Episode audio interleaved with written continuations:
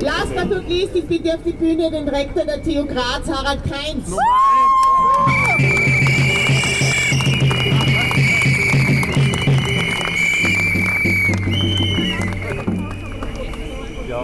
Sehr geehrte Studierende, sehr geehrte Lehrende aller fünf steirischen Universitäten, sehr geehrte Vertreter der Medien, äh, danke, dass Sie gekommen sind und über diese Veranstaltung berichten.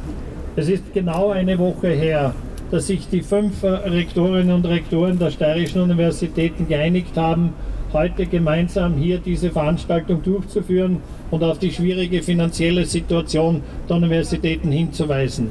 Wir haben das Problem, dass wir Kostensteigerungen von über einer Milliarde verkraften müssen bis Ende 2024.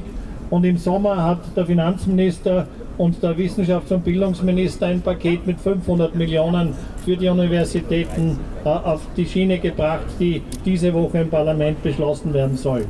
Aber wie schon gesagt, das ist zu wenig.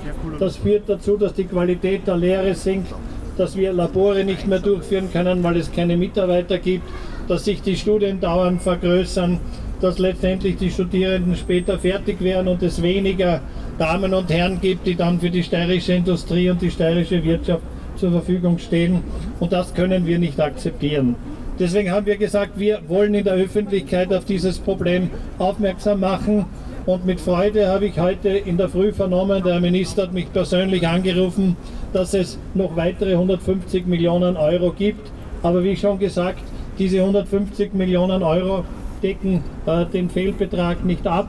Und wir brauchen insbesondere für das Jahr 2024, das das schwierigste Jahr werden wird, ein noch wesentlich größeres Ergänzungsbudget als diese 150 Millionen. Das müssen 300, 400 Millionen sein. Ansonsten geht sich die Finanzierung der Unis nicht aus.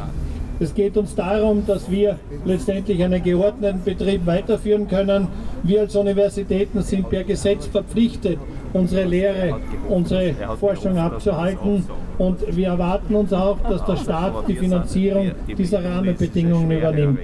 So gesehen darf ich zum Abschluss noch einmal an den Herrn äh, Bildungs- und Wissenschaftsminister Polaschek, an den Herrn Finanzminister Brunner und alle Abgeordneten in unserem Parlament, die diese Woche das Budget verhandeln, äh, ersuchen, dass sie hier eine Aufstockung des Budgets für die Universitäten vorsehen und dass sie insbesondere auch eine Zusage abgeben, dass wir im kommenden Jahr auch entsprechende Ergänzungsmittel für das Jahr 2024 bekommen.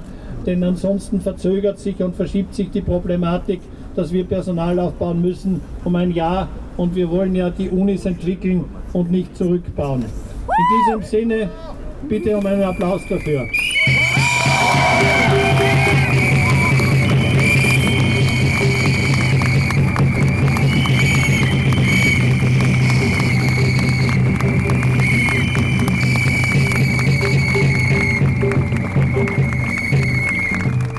In diesem Sinne danke ich euch allen noch einmal ganz persönlich, dass ihr gekommen seid, um hier gemeinsam mit uns diese Veranstaltung durchzuführen. Jede Stimme, jede Person zählt. Äh, letztendlich wissen wir alle, äh, wenn wir die Unis entsprechend kaputt sparen, dann sparen wir auch die Zukunft unserer Gesellschaft äh, kaputt und das dürfen wir nicht zulassen. Ich danke noch einmal allen Vertretern der Medien, dass sie äh, hier entsprechend gekommen sind. Ich ersuche um eine umfassende Berichterstattung und darf damit ganz offiziell die Veranstaltung beschließen.